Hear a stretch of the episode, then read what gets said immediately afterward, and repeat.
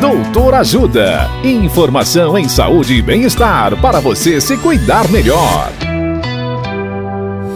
Nesta edição do Doutor Ajuda, vamos saber mais sobre diabetes. O médico endocrinologista Dr. Rafael Perger nos fala o que é o pré-diabetes e quais os fatores de risco. Olá, ouvintes. O termo pré-diabetes é utilizado quando os valores do seu exame de sangue estão em uma faixa que fica entre o normal e o diabetes. Falamos que a pessoa tem diabetes quando a taxa de açúcar no sangue, chamada glicemia, está acima de 126.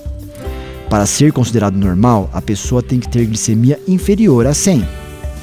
Portanto, entre 100 e 126 não é normal e também não é definidora de diabetes. Se você tem um exame de glicemia com resultado nessa faixa, dizemos que você tem pré-diabetes. E por que isso é importante? Porque, como você deve imaginar, quem tem pré-diabetes tem um risco maior de se tornar diabético. E esse risco ainda é maior se você tiver familiares de primeiro grau com diabetes. Se você tiver pressão alta, se tiver colesterol alto e, nos casos das mulheres, se você tiver síndrome dos ovários policísticos.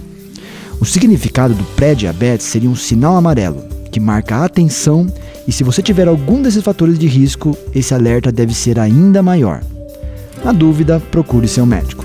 Dicas de saúde sobre os mais variados temas estão disponíveis no canal Doutor Ajuda no YouTube.